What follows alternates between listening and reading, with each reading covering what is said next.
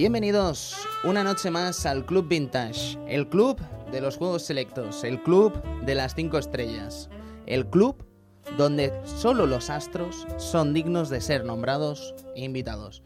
Hoy con mis compañeros tenemos a mi querido amigo Sergio Márquez. Sergio, buenas noches. Hola compañero y amigo Tony, Cristian y Edu. Tenemos a Cristian a mi izquierda. Cristian Sevilla, buenas noches. Muy buenas, Tony Chan. Tenemos a Edu en cabina y también colaborando con este Club Vintage de hoy. Buenas noches. Muy buenas noches, Edu. Un club vintage, señores, que empieza ya. Un club vintage dedicado, ya sabéis, a Super Mario Bros. 3 y que esperamos que os guste las mejoras que hemos hecho respecto a ese piloto que hicimos de Donkey Kong Country ya hace la friolera de casi un mes. El tiempo ha pasado volando, chicos. Pues sí. Ah, pasa volando sí, y sí, las cosas, pues eh, hay problemas y hay cosas que nos impiden empezar cuando nos gustaría, pero al final aquí estamos. Con lo que ha costado, aquí estamos. Señores, volvemos ahora.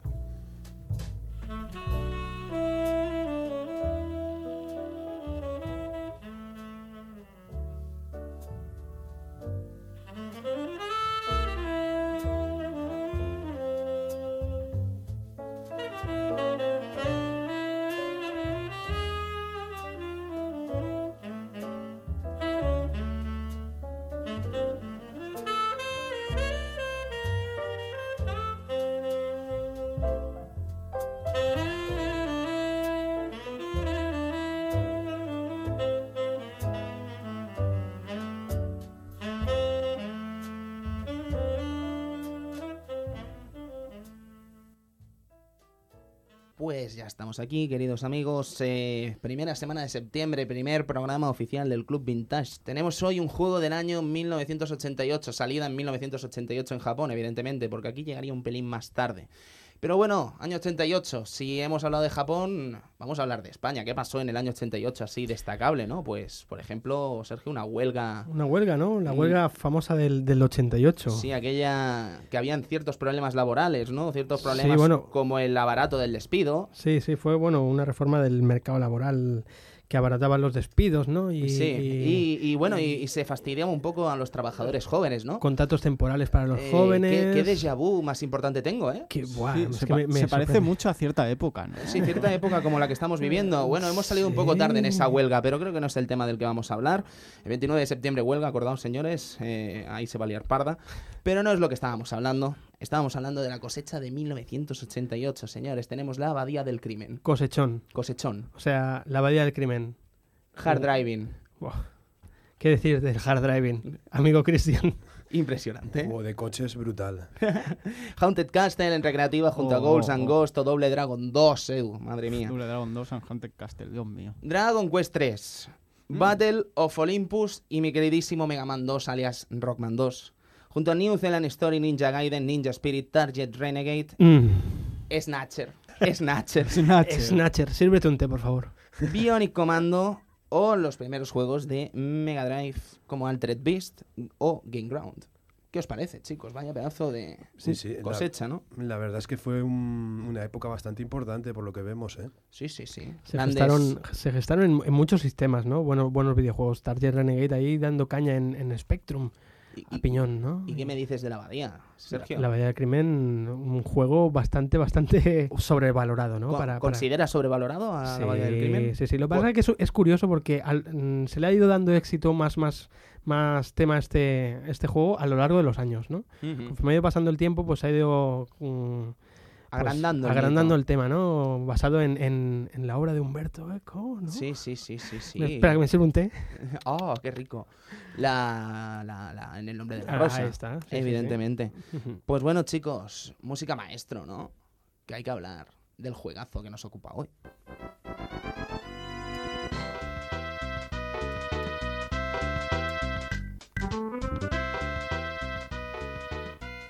Super Mario Bros. 3, ya tema irreconocible, vamos, irreconocible por decir algo, porque evidentemente, ¿quién no conoce este pedazo de tema de introducción de Super Mario Bros. 3? Tendremos que ir un poco más rápido de lo que querríamos en el programa de hoy, pero deciros, chicos, que bueno, que Super Mario Bros., Super Mario Bros., ese gran mito, ¿no?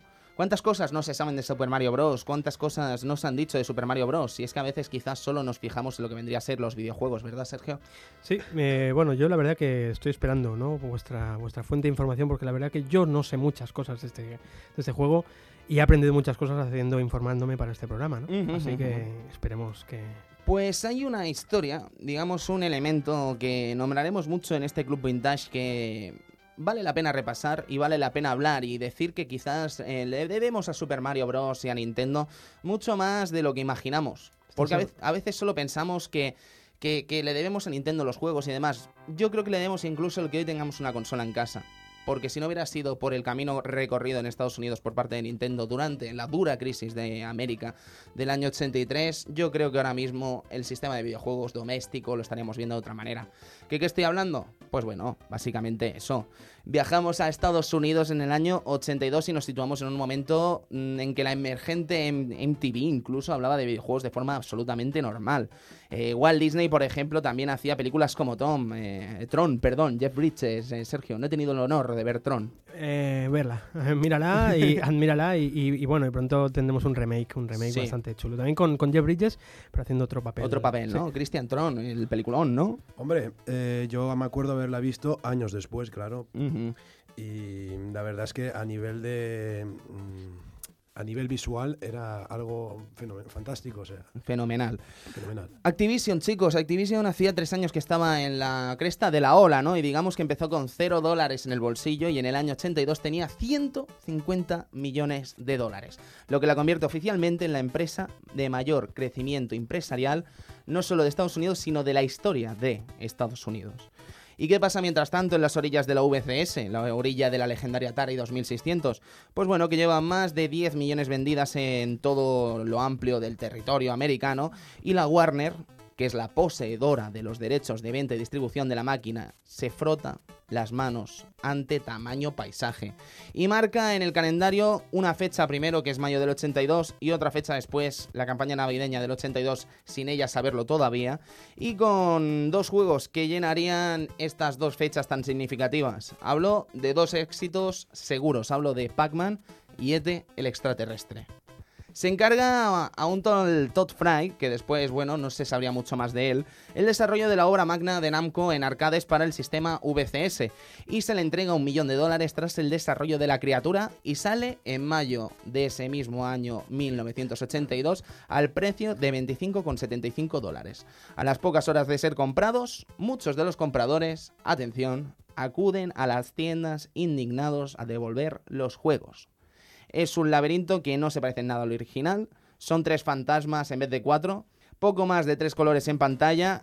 Y unos efectos gráficos que imposibilitaban incluso el desarrollo del juego al ver cómo desaparecían los fantasmas mientras nosotros jugábamos. Grotesco, señores, grotesco. La guinda de semejante despropósito, pues bueno, que se produjeron 12 millones de juegos por 10 millones de consolas vendidas. Pero, eh, Tony. ¿Qué? ¿12 millones de juegos? 12 millones de juegos. Has bebido solo té, ¿no? Sí, sí, sí, sí, solo té. Sí, sí. No, no. Esta gente bebió algo más que té. Sí, ¿verdad? Te habrás dado cuenta, amigo Sergio, amigo Edu, amigo Cristian y amigo invitado que tenemos hoy en la cabina, que resulta que son 12 millones de juegos, pero son 10 millones de consolas vendidas. Entonces hay 2 millones que están en el libro, en el limbo, en el limbo, en el limbo. Pues resulta que parece ser que a alguien de la empresa Atari se le ocurrió la magnífica idea de sacar un sobre un, un par de milloncillos más de juegos por encima de las consolas vendidas porque el éxito iba a ser tal que incluso eh, las familias que comprasen este juego le iban a comprar el partido a doble para jugar con él en la casa de campo y otra en la ciudad. Claro. Esto pensaréis que me lo estoy inventando, pero no me lo estoy inventando. A Steve L. Me remito. Así que señores, ya saben, el, eh, la, Biblia, la Biblia del videojuego en este caso está escrita por Steve L. Y eso lo sabe cualquiera. Se dice pues que se vendieron 7 millones de unidades eh, desde Atari, cosa que parece un poco estúpida al pensar que incluso pedidos de grandes almacenes como Kmart, Sears o GC Penney's eh, cancelaron los pedidos de miles y miles y miles de juegos. En todo caso, aunque se hubieran vendido estos 7 millones, resulta que hay 5 millones viajando por el limbo de los almacenes, ocupando espacio y sin salir a la venta. Un verdadero desastre. ¿Qué es lo que pasa? Que bueno, que tenemos Steve Ross situado de la Warner, el jefazo de la Warner, que comunica a Ray Una noticia importante. El presidente de Atari se queda anonadado al darse cuenta de que Steve Ross ha ofrecido 25 millones de dólares a Steven Spielberg en royalties para desarrollar la que será el juego ET, que saldrá en la campaña navideña del año 1982. Esto no parecería tan raro si nos lo paramos a pensar, pero resulta que era julio del año 82, con lo cual el juego solo tenía solo 6 semanas para ser desarrollado y el resto para ser manufacturado. El programador de Atari Howard Scott Warshall comienza a desarrollarlo y termina la faena el 1 de septiembre. El juego sale a la venta en Navidades y la premisa de Ross que decía eso de S. Spielberg y ST, el juego será un éxito, pues no se cumple en absoluto y se convierte en un juego totalmente anodino, una auténtica estafa y una vergüenza en todos los sentidos. ¿Cuál es la situación en ese momento? Pues resulta que, claro, dos juegos vendidos para la misma consola que son un verdadero desastre, la gente comienza a piscarse del, del verdadero desastre que vendría a ser esto del sistema de consolas en casa. No sé qué pensaréis al respecto. Pues la verdad que mm, ahí está, ¿no?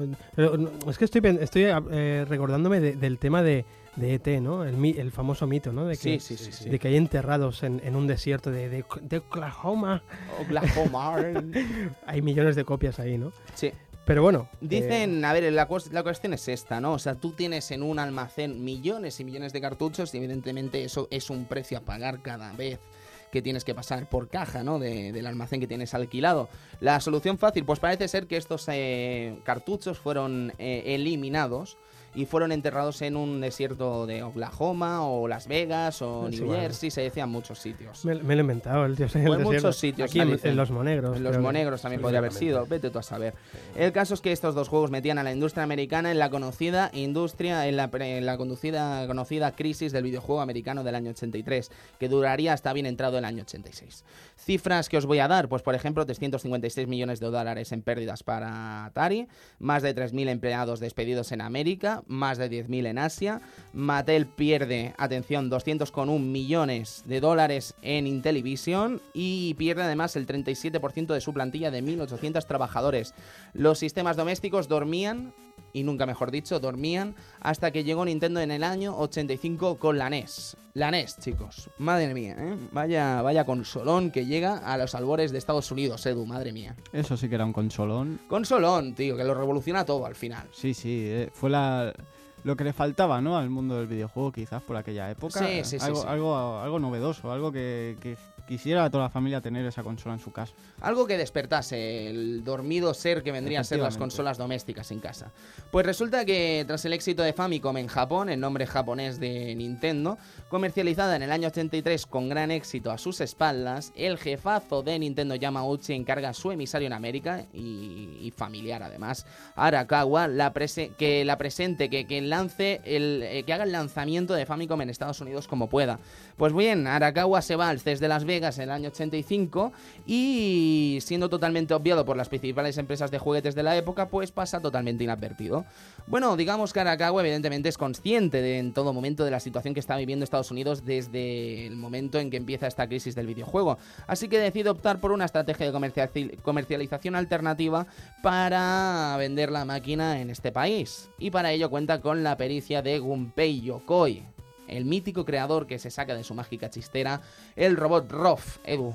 Uf, Robot Rob, es que ya el nombre lo, lo dice todo. o Es que sea, eso solo puede funcionar. solo puede funcionar. Eh, la gente que está un poco más perdida, quizás, eh, bueno, tenéis dos opciones. Podéis buscarlo en cualquier buscador, por ejemplo Google, o podéis jugar al Smash Bros. Melee, o era el Brawl. Creo que era el Brawl. En el Brawl sale seguro, Rob. Eh, perdona, pero en el Mario Kart también era seleccionado. En el. Mario Kart Sí, sí, ese también. también. es seleccionable, exactamente. Ese robot que no sabíais de qué se trataba, pues es el robot que salía en esta primeras mm, remesas, ¿no? De Nintendo, un robot gigante, bueno, de tamaño bastante grandecito, un juguete muy interesante que venía vendido incluso junto con la Zapper, la pistola Zapper, una patente comprada a Philips en la década de los años 70. Pues bien, digamos que lo que quiere hacer Arakawa en Estados Unidos es algo muy simple y es cambiar el concepto de videojuego doméstico por juguete electrónico mediante televisión. Las jugueteras, pues evidentemente, caen en las redes y lo compran. De momento, NES se lanza en Estados Unidos, estamos hablando de la campaña de Navidad del año 85, y solo sale en una ciudad. Digamos que el gusano Nintendo muerde la gran manzana. Hablo de Nueva York, evidentemente. Y lograría vender ni más ni menos que 100.000 unidades de NES en el primer ejercicio, en ejercicio. Digamos que no es un gran número, pero la verdad es que para ser una, una industria tan difícil como la del videojuego en estos años, pues la verdad es que es un número bastante interesante. Pero el plato fuerte llega cuando colocan 1,9 millones de consolas vendidas de costa a costa de los Estados Unidos en las siguientes navidades y poca gente podía imaginar qué conllevaba este 1,9 millones de unidades vendidas. Y era el hecho pues que en casa de cada persona había un cartucho con un juego llamado Super Mario Bros. Digamos que era una especie de caballo de Troya, podríamos llamarlo así, caballo de Troya, en el que mmm, dejando de lado el robot Roth ya os digo, un accesorio que era un muñeco que se movía según las, las, órdenes que le dábamos desde el mando de la NES y lo que veíamos en la pantalla. Mm, Teníamos el Zapper también, que era la pistola esta que disparaba a los paticos en el Duck Hunt. El Hogan's Halley también. También, también, grandes Gran juegos de la grandes época. juegos del Zapper. Exactamente.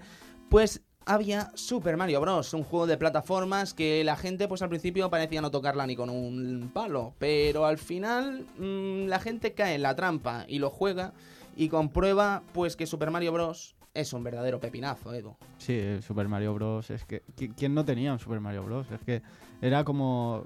Digamos, el juego estándar de la época, ¿no? Claro. Te- te- es que lo- todo el mundo tenía un, un Super Mario. Ni más ni menos. Pues el caso es que los más osados de la época seguro que recordaban a ese Jumpman en el rol de protagonista de Donkey Kong. En el arcade de 1983 también estaba Mario Bros. Ese juego en que llevábamos a los dos hermanos. Un tipo italiano, digamos, que trabajó en su día de carpintero. En Donkey Kong era carpintero, no me, preocupe, no me preguntéis por qué, era así. Pero que tras su paso por las aventuras vistas en Mario Bros. con su hermano Luigi, pues se pasa al gremio de la limpistería. Vete tú a saber también por qué. El empleo con el que se hace famoso y al final, pues parece que se queda, ¿no? Después Sí. se pluriemplea en GameCube. Más bien es que el Mario eh, eh, es muy manita. Te hace de bombero, conduce cars. Es que. Doctor tanta- Mario. Doctor Mario, tiene Sí, tantas cosas. Futbolista, conduce, hace de todo, tío. En todo caso, Mario, pues bueno, el argumento es simple, ¿no? Tiene que rescatar a la princesa Peach, la princesa del reino champiñón, y para ello tiene que acabar con el malvado Bowser, un ser malvado que la tiene raptada. Eh, la jugabilidad, como decíamos, es indiablada, los gráficos son muy vistosos, eh, dispone de una fluidez increíble para el momento, y la posibilidad de jugar dos jugadores turnando el personaje de Mario y el personaje de Luigi, que lo convierte en un juego en un verdadero y rotundo éxito. Y esto me suena a Zelda. Sí, sí, po- podría ser, podría ser. no. Perfectamente. Link's Awakening. El caso, señores, es que vamos a hablar otra vez de cifras. Os voy a contar las cifras. Primer verano, eh, primera campaña navideña, 100.000 consolas vendidas. Segunda campaña navideña, 1,8 millones de consolas vendidas. Tercera campaña navideña, 5 millones. Y cuarta campaña navideña, 9,3 millones en 1988. El sistema doméstico vuelve gracias a Nintendo.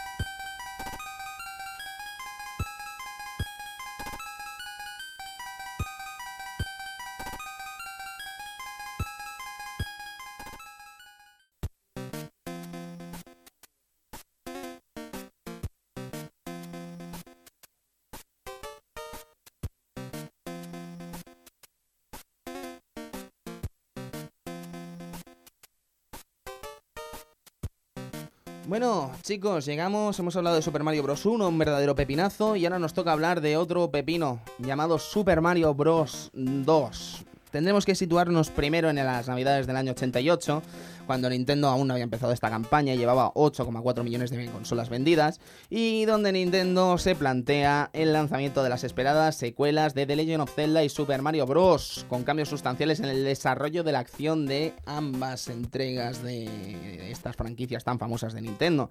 El caso que nos ocupa de Super Mario Bros. 2, pues como que me parece bastante curioso, Edu. Sí, la verdad es que veías Mario 2 y pensabas, ¿este juego?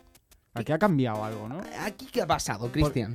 No lo entiendo, o sea, pasábamos de saltar encima de mm, tortugas y setas a recoger rábanos y tirárselos a la gente, ¿no? Rábanos, tío. Rábano. Rábanos. ¿Y por qué Cambió- un rábano? Sergio, yo qué sé. La verdad es que no sé, es que eh, el pobre protagonista cambió hasta de etnia, Etnia, ¿por qué? ¿no? Era morisco, ¿no? Claro, pues, ¿no? Qué fuerte, ¿no? Era- Claro, la gente ahora mismo estará pensando, chicos, ¿qué estáis hablando, no? Pues yo os explico, os voy a dar un nombre que no se os debe olvidar, es Yume Kojo Doki Doki Paniku. Digamos que se encuentra Nintendo ante esta encrucijada, ¿no? Queremos sacar Super Mario Bros. 2, dicen en Estados Unidos. Y claro, eh, van al producto obvio, ¿no? Van a Super Mario Bros. 2 en Japón. Y que se encuentran con un juego tan sumamente complicado e inaccesible que temen incluso, atención, que se cargase la consola, chicos. O sea, que se cargase lo que vendría a ser el sistema Nintendo y la gente dejara de jugar por encontrarse un título tan sumamente difícil como Super Mario Bros. 2. Vosotros estaréis pensando ahora, ¿cómo, ¿cómo que difícil? Si Super Mario Bros. 2 no era difícil. Y yo os diré, chicos, no, es que no estabais jugando a Super Mario Bros. 2. Mm. Estabais jugando a Doki Doki Paniku. Terrible, tío, terrible. Doki Doki Panic, un juego del año 86, desarrollado en parte por parte de Miyamoto, con música de nuestro queridísimo colega Koji Kondo. Koji Kondo, qué grande. Y qué guapo es. Y qué feo. Sí. Eh, luego, pues eh, nos encontramos con un juego con cuatro personajes llamados eh, Imagine, Mama, Sister y Lina. Eh, el modus operandi es saltar encima de las cosas y lanzarle rábanos, eh, pepinos y cualquier cosa que esté ahí eh, enterrada, ¿no? Sí, sí. Y luego, por Y- ejemplo, siempre había un final boss que lanzaba huevos. Claro, claro. Y, y- y tú piensas, esto a mí me recuerda a Super Mario Bros. 2. Y yo te diré, no, no es que te recuerde, es que es Super Mario Bros. 2. Porque ante la encrucijada de traer el Mario Bros. 2 original tan complicado, eh, decidieron coger Doki Doki Panic y cambiar los personajes principales por los personajes de Mario. Increíble. De tal manera, Edu, que Brother pasa a- eh, Imagine pasa a ser Mario, Mama pasa a ser Luigi, sí, sí, Mama es Luigi, eh, Lina es Peach y Papa es Toad.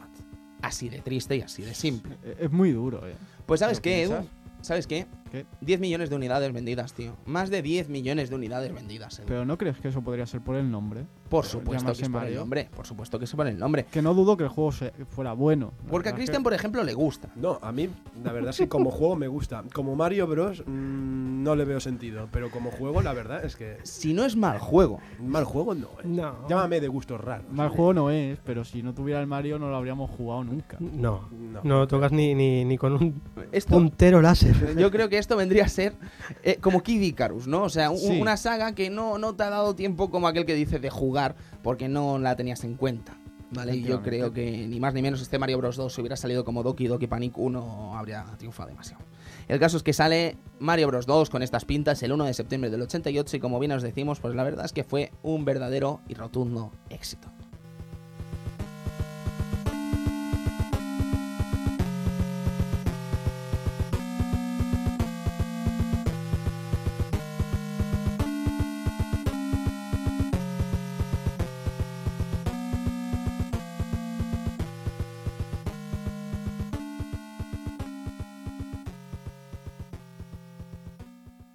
¿Y qué me decís, chicos, de las campañas publicitarias y todas las cosas que pasaron durante el transcurso de este Super Mario Bros. en Estados Unidos? Eh, por ejemplo, ese Super Mario Show, ¿os acordáis? Uy, el Super Mario Show. Yo, lo viví, Edu, bien, ¿eh? El Super Mario Sí, Show. Serie de animación y, y- y- imagen real. Sí, tío. Qué cosa más rara, ¿eh? Sí, sí, sí, sí, sí, sí. Vaya, vaya, vaya panga- talanganas que se montaban ahí. Sí, sí. Bueno, curioso el movimiento que hizo con, con el tema de la publicidad Nintendo, ¿no? Que fue, Impresionante. que fue el tema de, de, de momen- o sea, mm, antes de, de la venta del juego, de poner la venta y tal, eh, eh, clavó mm, unas imágenes en una, en una película, en una película que se estrenó en cine. eh, ¿Qué por- película? Se llama The Wizard, la peli, ¿vale? De, de un, de un tal Todd Holland, que la verdad que la peli, pues, mm, ¿qué quieres que, que os diga? No, no pasó, pasó sin, sin pena ni gloria, ¿vale? El Todd Holland este, bueno, de hecho es un director que solamente ha, ha hecho después episodios para series como...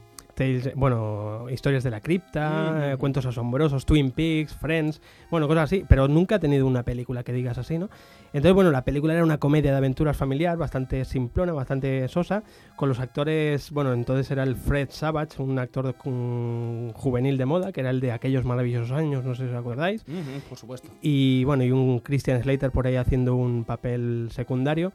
Pero bueno, ya te digo, la peli, pues esto eh, consiguió el fin, que era, que era que la gente, pues, pues se, se, se informase del juego este que salía en la película y fue un movimiento, yo creo que certero.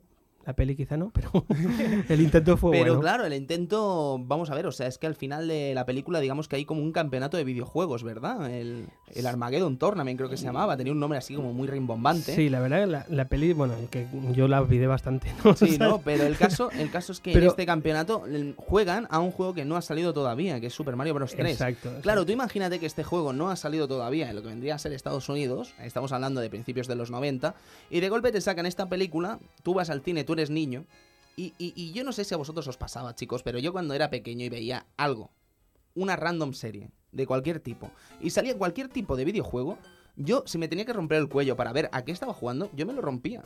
Yo me lo rompía. Sí, sí, sí, está claro. Yo me lo rompía. Si yo veía al Guiller con una consola, yo me rompía el cuello por ver a qué estaba jugando en farmacia de guardia. Está clarísimo, está clarísimo. Os lo digo así. Lo que pasa es que por, el, el- por aquella época se estrenaron verdaderos peliculones, ¿no? Yo creo que Nintendo apostar por una peli que poca gente, ¿no? O sea, Claro, pero yo creo, Sergio, que el hecho de que ya fuera una película casi, que su eje es el videojuego, ya hace que el boca a boca entre niños haga que los padres lleven a los niños al cine. Sí, cierto. claro. Seguro. Pero el caso es que al final eso, en el final del campeonato este, se encuentran con Super Mario Bros. 3. Y, y- y claro, ya ves un avance de cosas que después vas a ver en el título y, y- y te sorprende tanto que yo creo que es la mejor propaganda que podían hacer. Sí, sí, sí, no, no, la verdad que es, es curioso, ¿no? Porque mm, yo que, mm, que conozca, no, después no han habido casos similares a esto, ¿no? O yo no me lanzaría, pero vamos, la verdad es que mm, tan destacados como este. Como No. no. No, no, o sea, directamente que hablen de un juego que va a salir al cabo un- de unos meses, esto no se ha vuelto a hacer nunca. No, no, no, pero la verdad es que fue una campaña publicitaria muy original. fue, fue- sí, fue chula, lo que pasa que, bueno, es esto, yo tengo, pues, mis serias dudas de que funcionase, ¿no? En épocas de- eh, actuales, ¿no? Por ejemplo. Eh, en No. épocas actuales seguro que no funcionaría de este estilo, pero en ese momento yo creo que mm, les funciona seguro. Viendo los resultados de taquilla, vamos, la verdad es que ya puedes deducir que le salió a cuenta el tema. No obstante, Edu, eh, Super Mario Bros. 3 eh, también tuvo una serie de dibujos, ¿te acuerdas? Sí, sí. Pues claro, tuvo la serie del show de Super Mario, que era como basada entre Super Mario 1 y Super Mario Bros. 2, junto a los 13 capítulos de Legend of Zelda, que eh, mera, mera casualidad el que se parecieran en algo. Y luego tenemos esta serie de Super Mario Bros. 3, que estaba bastante bien, a mí me Sí, gustaba. la de verdad hecho. es que, hombre, viendo... Llámame, llámame simple. Eh, Era una serie simplona, graciosilla, tal. No estaba mal, la Sí, verdad. Sí, sí, sí, estaba bien. Yo Y- recuerdo que hicieron adaptaciones de Mario Bros 2, Mario Bros 3 y Super Mario World. Sí, claro, exactamente. También hubo un show de Super Mario Sí, World sí. con ese Mama Yoshi increíble que Dios. no, no lo voy a olvidar nunca, nunca, nunca.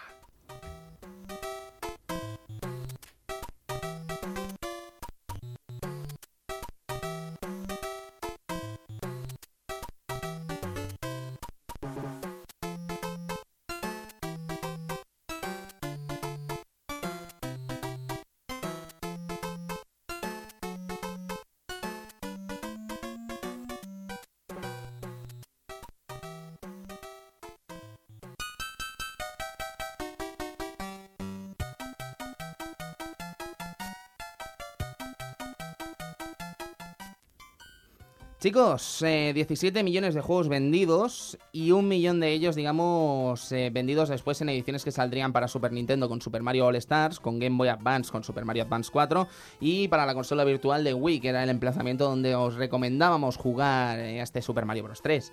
Si me permitís un pequeño paréntesis, chicos, decir que si queréis jugar al Super Mario Bros. 2 original, el Super Mario Bros. 2 no Doki Doki Panesco, tendréis que ir al Super Mario All Stars de Super Nintendo, que estaba allí metido con el nombre de Super Mario Los Levels. Es una cosa que me vais a perdonar, pero se me ha pasado comentar.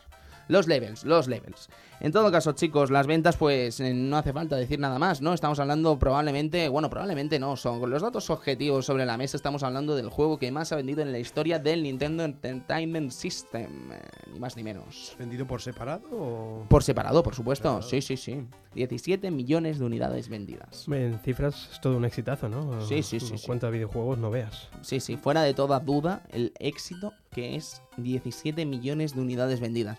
A la de gente que ha llegado a los hogares Super Mario Bros. 3. A la de gente que ha crecido con Super Mario Bros. 3 y a la de gente que le ha supuesto algo en su vida Super Mario Bros. 3.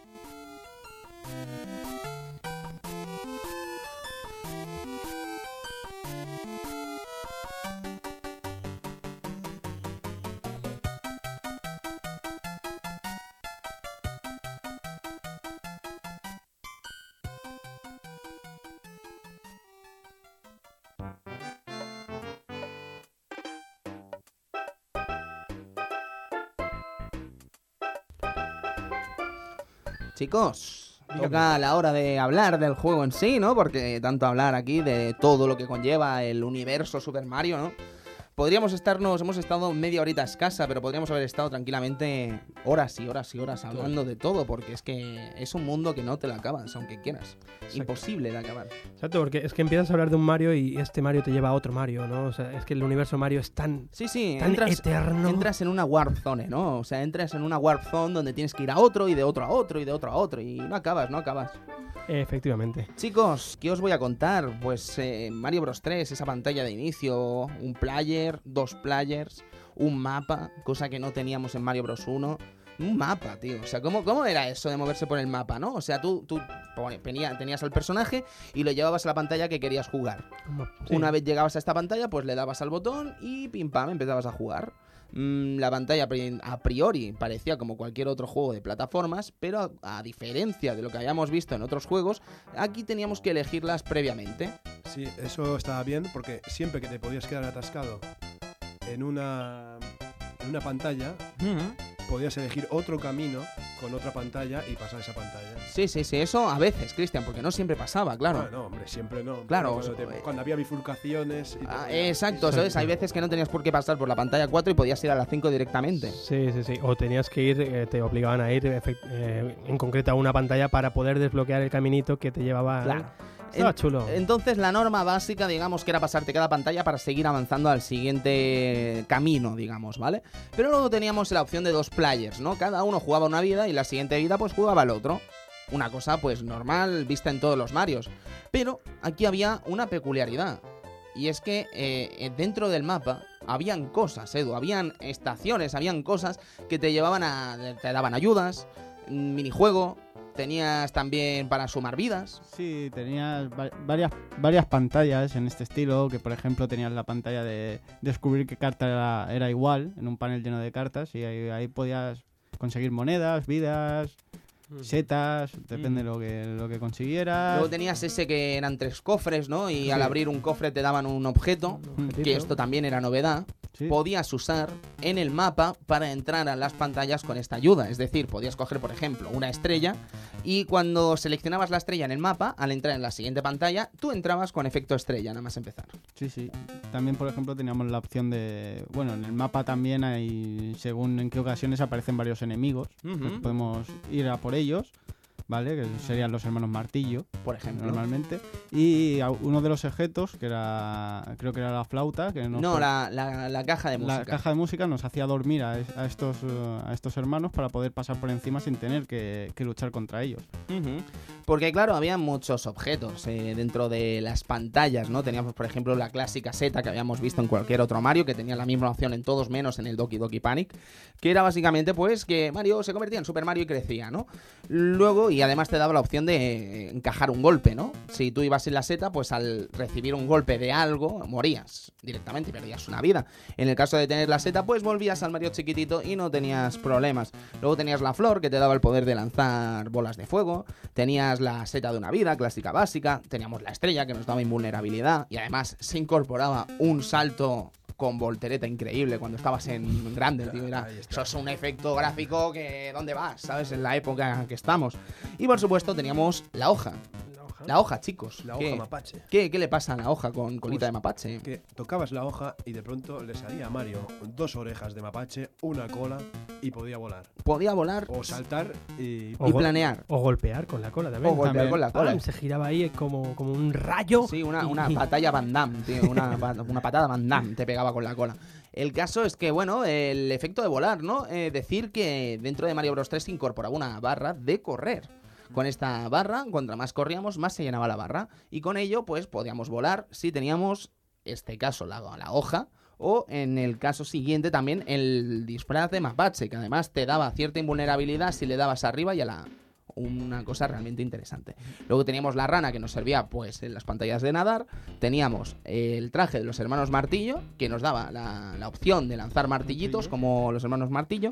O la bota, Cristian. La bota, ese gran objeto que aparece de pronto una seta con una bota, eh, o sea, una seta metida dentro de una bota, le quitas la bota a la seta y puedes saltar encima de los pinchos, porque no tiene otra cosa. Claro. Sí, bueno, como el tío la bota. Grandioso. Sí, sí. En fin, eh, decir que bueno, tenemos varios mapas, como bien sabéis.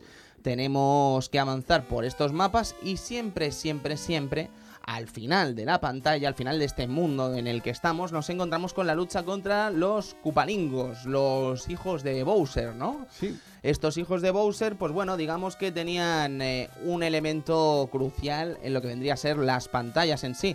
Eran un barco pirata donde habían muchos disparos, habían muchas bolacas de fuego, habían de todo que nos impedían el desarrollo de la pantalla. Y una vez llegados al final de este nivel, pues nos encontrábamos con uno de los final bosses, hijos de Bowser, que debíamos eliminar saltando encima de ellos.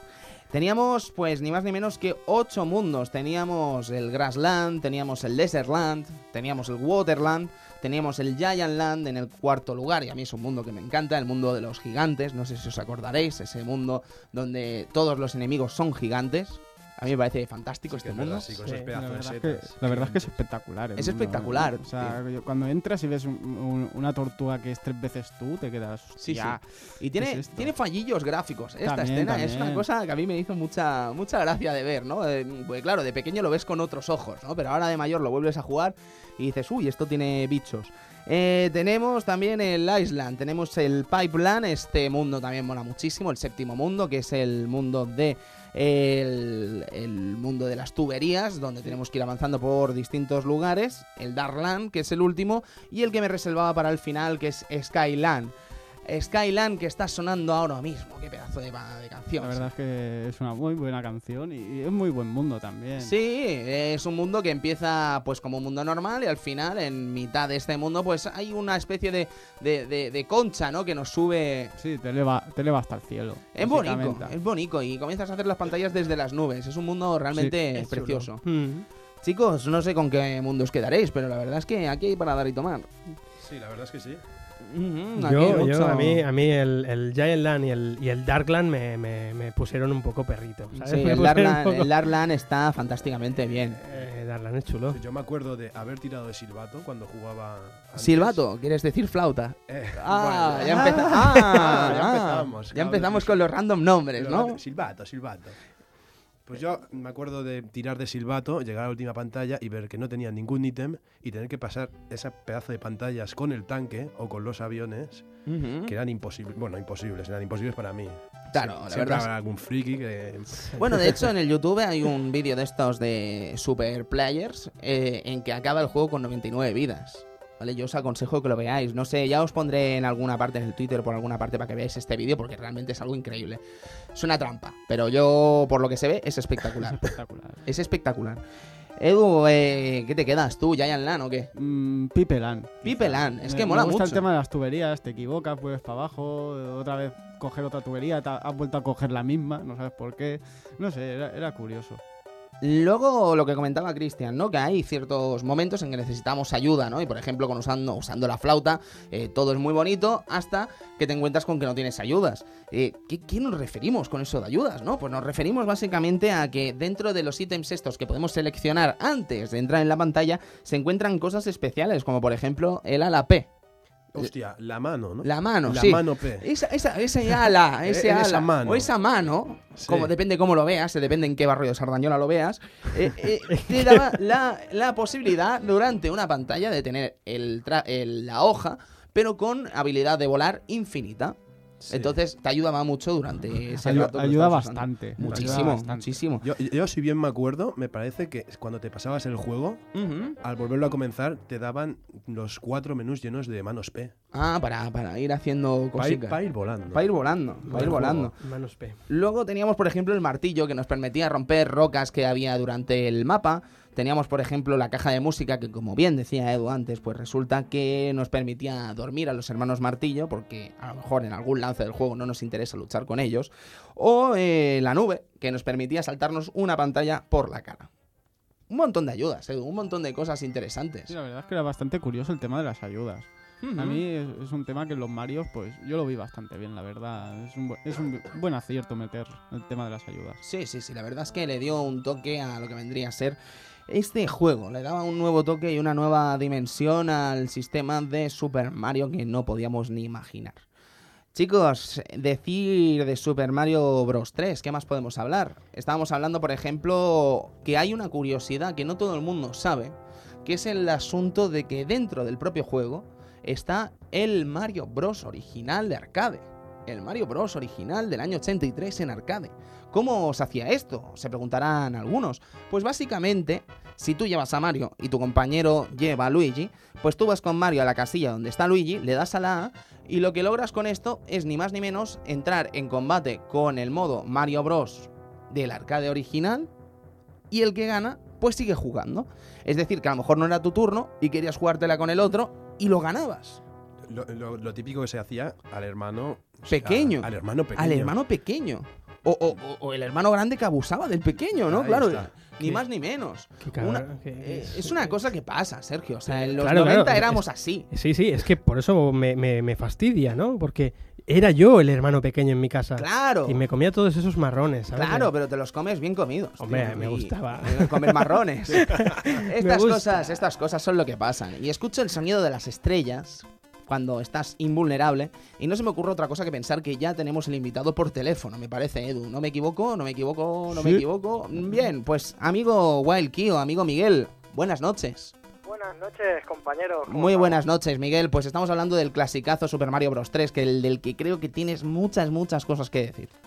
Buah, muchas cosas, muchas cosas que decir. 19 años han pasado, parece mentira cuando mi madre entró en la habitación con ese cartucho amarillo y ya añejo. Y yo dije, mamá, ¿qué diablos me traes? ¿Qué haces esto amarillo tan raro? Y, y- y yo que iba a saber que Sparko no, no engañaba cuando decía que era la mayor y más excitante aventura de Mario Bros, ¿eh? Mayor y más excitante, Sí, ¿eh? sí. Que podrías Cuando- haber dicho mil millones de cosas, pero mayor y más excitante, ¿eh? Y además con palabras mayúsculas, jamás realizada. Jamás, realizada. jamás, jamás. Y no Jamás. mentían, ¿eh? No mentían los desgraciados. La verdad es que cuando yo puse soplando, evidentemente, mi cartucho en la NES, aquello fue un no parar. O sea, yo creo que si alguna vez perdí mi vista fue con este juego. O sea, es impresionante. Madre mía, Miguel. Es que creo que al fin y al cabo es una cosa que nos pasó a todos, ¿no? Con Super Mario Bros. 3, porque era una cosa superlativa comparada con los juegos anteriores que habíamos visto de Mario en Nintendo Entertainment System. Eh, Miguel, una. eh, perdón, no hemos presentado a Wild Kio, que es de wildgames.es, el, el podcast y blog eh, por excelencia ahora mismo del momento, ¿no? Que podríamos decir. Qué mal queda decir eso sabiendo quién soy, ¿no? Pero en fin. eh, Ahí, ahí. Cada es lo domingo. que pagado. Ya, ya, pues que se note. Miguel, yo tengo una pregunta que hacerte a ti. El Super Mario Bros. 2, eh, el, origi el, el, el- el PAL, digamos, ¿qué te Sí. parece? A ver, yo, yo tengo que yo tengo que reconocerlo. A mí ese juego, yo, pues, claro, estoy hablando que yo tenía 5 o 6 años cuando jugué a Super Mario Bros. 2. A mí me gustó ese juego. Yo lo disfruté muchísimo. Miguel, ¿pero tú crees que tuvo algo que ver el hecho de que saliera Mario en portada? Eh, hombre, por supuesto, a ver, salía Mario en portada y con un vegetal en la mano, pues, ¿qué puedes fallar ahí? Es Sí, que sí, sí, sí. A mí me lo vendieron totalmente. Eh, es verdad que yo flipé mucho con ese juego porque no entendía de qué iba, ¿no? Pero yo cuando salía Mario, ¿sabes? Claro, y lo- Y el tema de los corazones, el tema de... de- de- es que no, no tenía sentido, ¿no? Dices, No, pero... no tenía sentido. Y eso de agarrar los vegetales y tirárselos a los malos para, para que se dieran la vuelta y se cayeran. Claro, pero que Mario que es ahora, francés, ahí tirando ve- verduras o qué, o sea, estamos locos o qué, era, en teoría era italiano, ¿no? Luego Catenacho. un bicho, un rollo dinosaurio que me tira huevos por la boca. O sea, es que era tremendo. Pero a mí me gustó, ¿eh? Claro. Lo que pasa es que si lo tengo que comparar con Super Mario Bros. 3, la comparación es imposible. Claro. Eh, además, decir que Nintendo no se conformó con el. Bueno, es que a pesar de todo lo que parece que estamos aquí criticando el Doki Doki Panic, es un juego de Nintendo. Entonces, ¿qué es lo que pasa? Que Doki Doki Panic, mm, digamos que entró dentro de la, de la- del mundo Mario, ¿no? Y malos como, por ejemplo, el que comentaba Miguel, Birdo, eh, pasa a ser parte de la familia Super Mario Bros. ¿Vale? Un personaje horrible. De hecho, salió en, en el juego de tenis también. O sea, Juego, imagínate. sí, juego de tenis, saldría después en muchos Mario Kart, saldría en los Mario Party, saldría en todas partes el Birdo y además ahí relacionado con Yoshi, una relación que Muy no puede ir a buen puerto. No, no, no quiero, no quiero pensar los huevos en la boca si llevaba pequeños Yoshi, no, no me lo quiero ni plantear. No, es- No, no, está no feo. queremos No entrar. continuemos por ahí. No quisiera, no quisiera, no quisiera. No quisiera. Miguel, eh, eh, es un juego triple A, sin lugar a dudas, Super Mario Bros. 3. ¿Qué Pero que te diga? Triple A es, es triple estrella, ahora es que es impresionante. no hay duda de ello. Pero ¿tú te quedarías con algún mundo en concreto de los ocho con los que nos encontramos? Ostras, ostras, qué difícil. Me lo pones, ¿eh? Quedarme con alguna en concreto. Pues, pues mira, voy a ser muy clásico, ¿eh? Ya sé que, que hay mucha magia ahí, desde el desierto hasta ese pedazo de mundo lleno de tuberías que era un locurón. Pero yo es que me quedo con el primero, ya está. Con el Grassland. Grassland. Grassland, sí, sí, ni más ni menos. Es que Es que el también es primero es que mítico, además tiene tío. una música que el Koji Kondo este, yo no sé si te- se tomó algo, pero ahí es que lo clavó. O sea, cada música que hay en ese mundo Eh. es magia. Porque la- la- el apartado sonoro, que no hemos hablado de él, chicos, ¿qué os parece? Hombre, es, es lo que le iba a comentar a, a- a Miguel, ¿no? El- que, que- que- lo más soberbio de, de este juego, al menos para mí, fue el, el apartado sonoro, ¿no? Y, y el adictivo, lógicamente, pero... Hostia, es que Koji Kondo ahí hizo una obra bastante bestia, ¿no? ¿O qué? O sea, es que lo de Koji Kondo es tremendo. No Con- sé, Ese pedazo de temazos de Koji Sí, Kondo, Edu. La, la banda sonora del Mario 3 eh, es que te la pones a escuchar y, y ya te vienen los recuerdos de cuando, ¡buah, madre mía! Te la pones a tatarear y todo, es que es increíble. Por la calle, tío. Sí, sí. Y saltando. Y cogiendo setas del suelo, tío, de esas de los árboles que crecen ahí. Es- Y, Eso co- ya y comiéndotelas. Sí, es- sí, sí. Eso ya no, eso ya no, pero bueno. Es que escuchas la música y hasta te imaginas a Koji Kondo guapo, ¿sabes? es algo, algo soberbio. Es, eso es algo que logra Koji Kondo, ¿sabes? Que con sus composiciones mágicas en toda su historia de- de- del videojuego, desde Zelda, ¿sabes? O sea, desde todos los juegos que ha hecho música Koji Kondo, piensas que es una persona bellísima, ¿sabes? Entonces después te metes el Google y descubres la verdad, la, la sucia verdad. ves la cara Koji Kondo y dices, Dices, no, ahora lo entiendo todo. No Tienes perfecto, bichos, hombre. tienes bichos. Yo, Entonces, yo, además de la música, yo tengo que, que decir una cosa, porque yo no sé, cuando jugué a este juego, ¿sabes? Yo cogí la primera fase. Yo vi que Mario se convertía como en un mapache, ¿no? Que le ponía en una Sí. cola extraña y se ponía a volar. Sí. Yo, yo no sé vosotros, no sé si lo habéis comentado, porque siempre no he podido escuchar el programa, pero yo no sé lo que pensáis vosotros. Pero yo cuando me puse a volar con Mario y vi además esa conjunción de moverse el scroll tanto horizontal como verticalmente, sí, lo cual para la época era impresionante, sí, sí, sí, sí. yo me di cuenta que estaba seguramente, y es que estoy convencido, no me equivoco, en el mejor juego de 8 bits de- del momento. O sea, yo flipé con la conjunción entre la música, los gráficos y además esa virguería de mover el scroll tanto horizontal y verticalmente totalmente fluido. O sea, es que Fluidísimo, fluidísimo. increíble. Sí, sí, sí, sí, totalmente de acuerdo, Miguel, porque es que son cosas que quizás eh, no valoramos porque no somos capaces de verlo de una manera alejanos de, de- al- alejados de la anacronía, ¿no? O sea, mm, siempre tenemos el pensamiento anacrónico de que las cosas las vemos ahora y pensamos, hombre, esto en su tiempo pues mm, sería de una manera u otra, pero no somos capaces de viajar al tiempo, ¿no? Viajar Sí, sí, sí. al momento y verlo con ojos de niño, ¿no? Ojos de, de- del momento en que no había otra cosa. Y claro, cosas así se te pasan, pero el tema del scroll, así que se mueve a las dos, mm, es que es increíble, ¿sabes? O sea, son, sí. son cosas que no, no, no, no teníamos en ese momento y, y que ahora quizás no valoramos, pero Sí, estaban ahí. Es que, hay que estos juegos hay que verlos con esa mentalidad, ¿no? La mentalidad de cuando... O sea, a- adaptarnos a, a la época cuando salió, ¿no? Lógicamente, ahora ves eso y, y pare- Bueno, ¿qué queréis que os diga, no? Pero, hostias, no, lo ves eh, con aquellos ojos, tío, y dices, qué guapo. ¿sabes? Maravilloso. Claro, de hecho, si, bueno, no sé si lo sabréis, pero Super Mario Bros. 3 incluía un chip especial para que la consola específica pudiera hacer eso, sin ningún tipo de ralentización. Y supongo que no se lo quitarían, ¿no? Como no como pasó con el colega Castlevania 3, ¿eh, Edu? Dios mío, qué mal. Akumayo Drácula 3 tenía un, ma- pedazo de apartado gráfico en Y sono- Japón. y sonoro, Y sonoro. sonoro. Después lo ves en PAL y dices, ¿qué ha pasado aquí? Dios mío, ¿qué ha pasado aquí? Pues lo que no le pasó a Super Mario 3, amigos. Porque no es lo mismo que lo distribuya Konami a que lo distribuya Nintendo. ¡Ah! Ah, Es lo que tiene. Miguel, Oye, hablando, perdona, una cosa de esto de Japón, sí. eh, ¿sabéis el tema ese de que en Japón es un poco más difícil el juego por el tema de... No sé si habéis comentado. Pues no, no, no, ilumínanos. Bueno, es una tontería, ¿no? Pero el caso es que cuando tú ibas eh, disfrazado de algo, eh, pues, ponle de mapache, de, de rana o de lo que fuera, cuando a ti te dan un toque, volvías a ser Super Mario.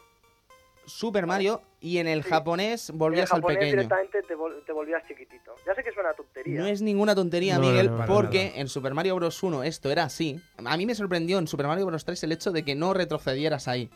¿Sabes? Y, y ahora me lo has dicho y ya me lo has confirmado, un básicamente. detalle que no sé por qué en Japón, pues para hacerlo un poco más difícil, supongo, el tema, y aquí hacerlo más accesible para todo el público, un poquito más, Ujú. pues hicieron el tema este. Un detalle así, un poquito sin importancia quizás, pero bueno, que me, No, no lo ha tanto. recordado con esto de Japón. No, yo lo veo importante. Estamos Sí, hablando sí. de una empresa en la que pilló Super Mario Bros. 2 y no la sacó directamente, ¿sabes? O sea, que, que menos.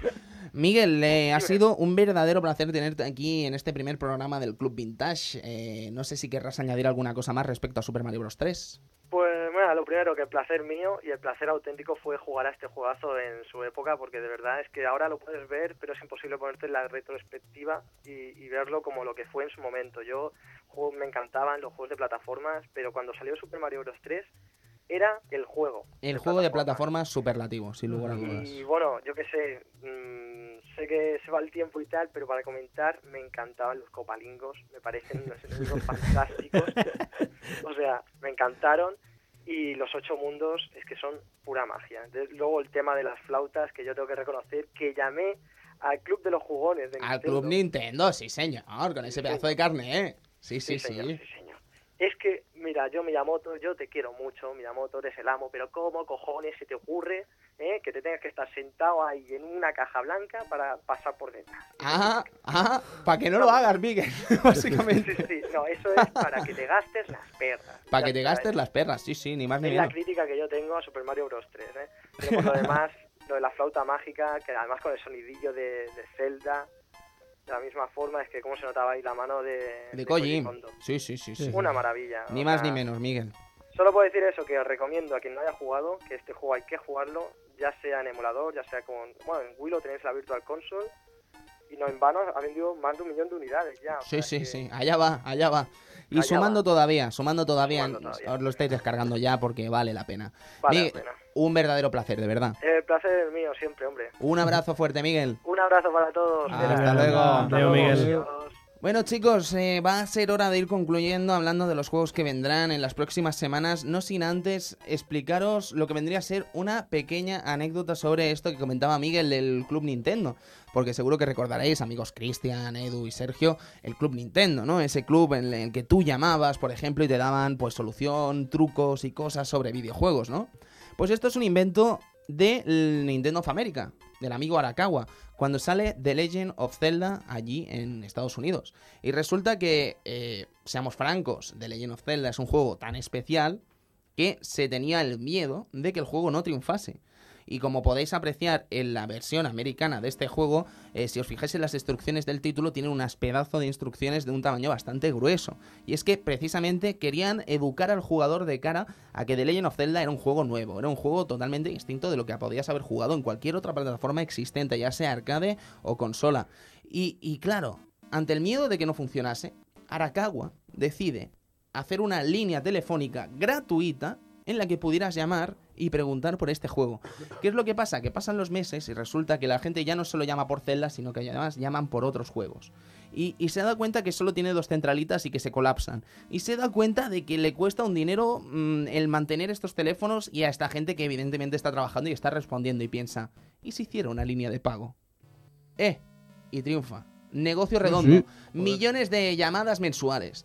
Millones de jugadores pidiendo ayuda. Millones de jugadores agradecidos y un dinerito extra que entraba en Nintendo sin quererlo ni beberlo. Así que ahí queda la historia del Club Nintendo, para que lo sepáis. Vaya, vaya. Vaya, vaya argumento fucker, ¿eh? ¿Te has dado cuenta? Hombre, ¿Te has dado cuenta? Muy Fantástico. fucker.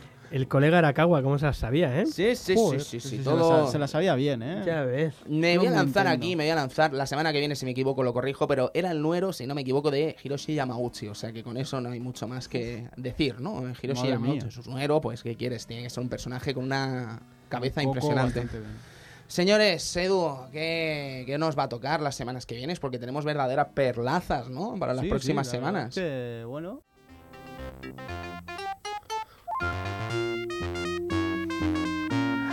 Adelantábamos en el piloto que yo tenía dudas sobre qué juego era mejor, si el Aladdin de Super Nintendo o el de Mega Drive. Ya no me quedan, pero no lo diré. yo creo que No sí me quedan, ¿eh? ¿A ti te quedan, Edu? Sí. ¿Y a vosotros, chicos? A mí también me quedan. Yo lo tengo clarísimo. ¿Sí? Sí, no lo voy a decir, que la gente lo escuche.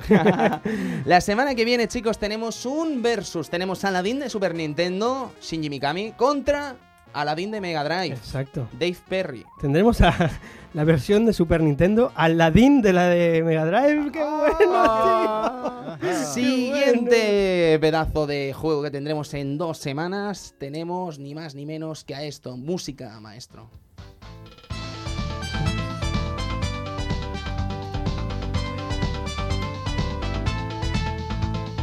sobra presentación, pero hay que presentarlo, evidentemente. Madre mía, sí, sí. Outrun, Outrun. eh, Yu Suzuki. Haremos un breve repaso por todos los juegos que tenían la marca Outrun. Hablaremos de todos ellos y os los traeremos comprimiditos en una hora en ese Club Vintage en que hablaremos de tanto esos juegos de Outrun como de el creador tras el club de tras Outrun, ni más ni menos Yu Suzuki. Madre mía, qué carta de presentación, chicos. Madre Brutal, ahí con la velocidad de Outrun. Va a ser un programazo. Rubia, Ferrari y Yu Suzuki. ¿Qué más? ¿Qué más puedes pedir? Pues por ejemplo lo que viene la semana siguiente.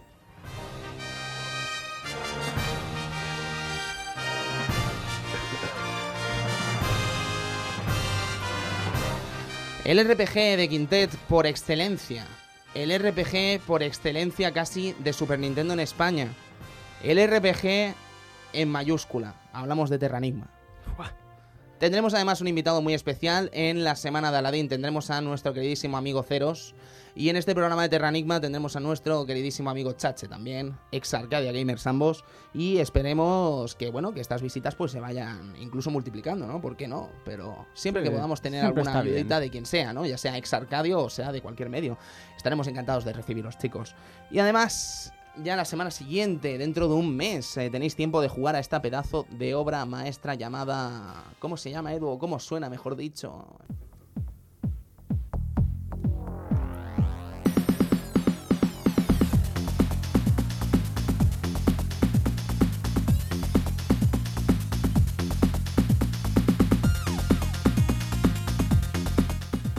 Sobra también presentación, estamos hablando de Yuzo Koshiro, a los mandos de esta pedazo de banda sonora, este juego mítico, el beat'em up por antonomasia de Mega Drive. Estamos hablando de un especial Street for Rage y Street for Rage 2. Bare Knuckle, Bare Knuckle en Japón. Nada. Brutal, porque esta saga solamente tuvo dos juegos. Eso lo sabe todo el mundo, ¿verdad, Cristian? Sí, claro. Ay, la gran Ay. disputa por Bare Knuckle 3. no, no, eh, eh, un juegazo. O sea, fue Tres. la patada en la boca a Capcom en cuanto al, al Final Fight, creo yo. ¿eh? Sea, Bueno, mm, yo no diría patada en la cara, pero. Yo sí diría a patada, patada a la versión de Final Fight de Super Nintendo. Ahí Sí, sí, sí, claro, claro, claro, claro. Chicos, eh, ¿dónde podéis encontrar estos videojuegos? Pues podéis encontrarlos, por ejemplo, en lo que vendría a ser el caso de Load Run, podéis encontrarlo en la consola virtual. El caso de Aladdin de Super Nintendo y Aladdin de Mega Drive tendréis que tirar de segunda mano. Sí, o versiones que salieron después. Por ejemplo, En Game Boy Advance. tenéis el de Super Nintendo, por ejemplo. Y el de Mega Drive, ¿no? El de Mega Drive estuvo en PC también En y PC. además creo que ahora mismo es Abandonware, si Sí. no me equivoco. Seguramente sí. Y el Terranigma, que también ese sí que me temo que tendréis que tirar de segunda mano a lo loco. Pero en cambio, Strips of Rage podéis tirar desde la Apple Store, podéis tirar desde el Xbox Live Arcade. En la PlayStation Network creo que no están, pero en la consola virtual sí que están. Así que Strips of Rage 1 y 2 tendréis muchas opciones con las que poder haceros con ello. Y es un verdadero melocotanazo. Despedimos.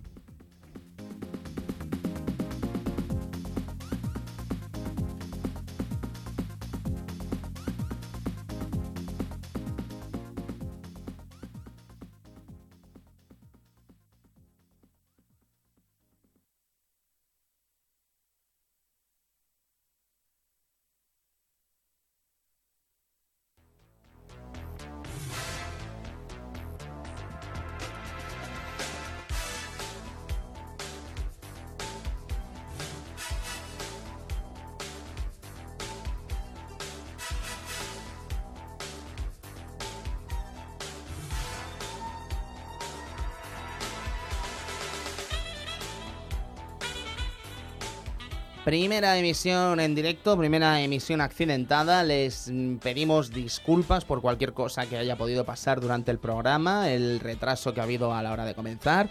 Pero es que no estaba en nuestras manos, la verdad. La radio continúa eh, de vacaciones y nos la hemos encontrado de A vacaciones. su manera. De hecho, podemos encontrarnos ahora con que salimos a la calle y suena la alarma. Ah, bueno, bueno. Exacto, y nos Nos- detiene los nos- geos. Nos arriesgaremos, será divertido verlo, pero decir, señores, que ha comenzado el viaje. Hemos cogido el mapa y nos hemos lanzado a la aventura de este club vintage. Hemos disfrutado al lado de la chimenea con nuestra copa, con nuestro café recién hecho, Ese té, siempre ese té solo, bueno. ese té delicioso. Y esperemos que este viaje por Super Mario Bros. 3 les haya gustado. Esperemos también que os haya gustado todo el, el anecdotario ¿no? que hemos tenido hoy, grueso y quizás eh, interesante. Espero que lo haya sido para vosotros. Pero decir que, bueno, que esto es básicamente lo que va a ser el Club Vintage semana tras semana. Mm, Os invito cada semana a escucharlo, os invito, estamos en iTunes, estamos en Twitter, estamos en Evox, dentro de poco estaremos en Facebook y estamos a la espera de encontrar ese huequecito en alguna página web, en algún lugar donde podáis encontrarnos, podéis hablar con nosotros, pero de momento decir pues bueno que nos tenéis en contacto por el Twitter desde el Club Vintage, todo junto, el Club Vintage. Y si queréis contactarnos nosotros por email o enviaros unos, vuestra opinión respecto a este programa, lo agradeceríamos muchísimo además desde el Club Vintage arroba gmail.com. Cristian, Sergio, Edu, algo que decir amigos. Pues nada, que ha sido un auténtico placer, amigos, y que os esperamos en el próximo viaje a todos.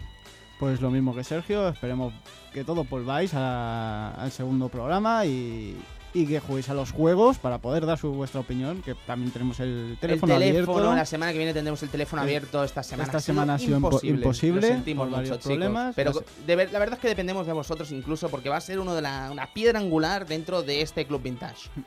Bueno, y yo lo que deseo es que nadie se pierda el programa, el siguiente programa, porque será un versus de toda regla, un Mega Drive contra Super Nintendo. Y señores, qué ganas tengo ya de hablar de un juego de Mega Drive. ¡Hombre! en el Club Vintage. Y la Madre semana que viene mía. tendremos la ocasión con ese tipo que dicen que, que venció a todo un gran batallón, que dicen también que ganó a cuchillo a un león y esas grandes cosas que se dice que hizo Aladdin. Señores, nos vemos en el Club Vintage. Hasta pronto.